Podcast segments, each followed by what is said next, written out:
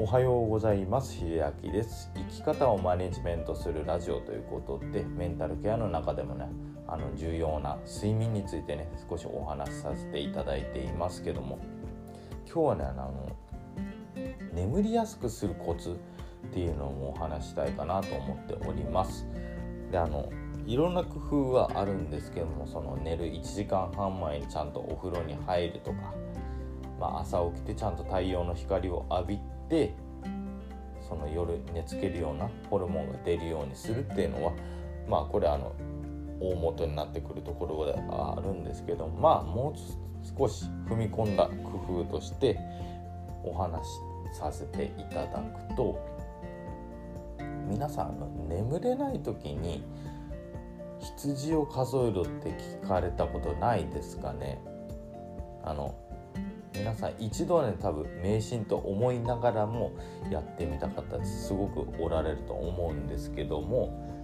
あのこれよりね有効な方法っていうのがねあのカナダの博士によってね提唱されているんですね。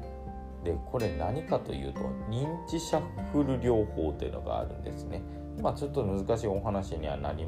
名前にはなったんですけどもまあこれ簡単に言うと脳って2つのことがね同時にできないっていうねなかなかあの不器用な面も持っていまして、まあ、これはあの、まあ、脳じゃ脳だけじゃなくて一回あの試していただきたいのが例えばその今から深呼吸してください。まあ、なるべく意識してゆっくり。でその深呼吸をしながら目線をね右左に動かしてください。でそうするとねあの余計なことって考えられなくなるんですね。どうですかね？この深呼吸しながら目線を動かして他の思考に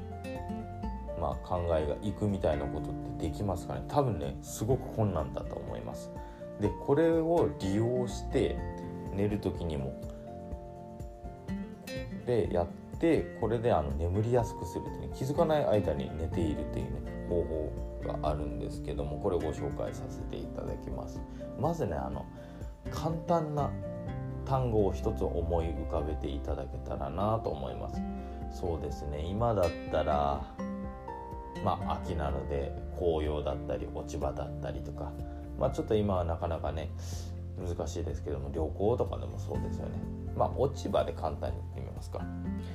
でこの単語の「落ち葉」という単語も一番最初頭文字「お」ですよね。で「お」に関連した単語をまた生み出していくんですね。なのでまあお菓子だったりとかおむつだったりとかあとは何ですかね。おせっかいとか。応答するとかまあそういう感じで。一番最初に思いついた単語のその一文字をチョイスしてその一文字をまた頭文字として言葉をどんどん出していく。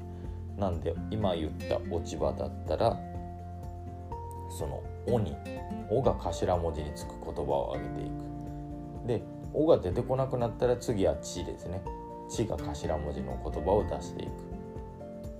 で次に「場」を出していくっていうね。まあ最初に思いつか思いついた単語を一つずつ頭文字をチョイスして頭から順番にその単語をどんどんどんどん生み出していくってこれ認知シャッフル療法と言われていますのでね是非ねなかなか眠れない方っていうのはこれお試しいただくと眠りにつきやすくなるんではないでしょうか。ということでねあのカナダの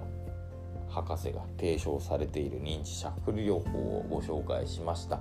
是非ねお試しいただいて眠りにつけていただけたら幸いかなと思います。最後まで聞いていただいてありがとうございました。それではまた明日。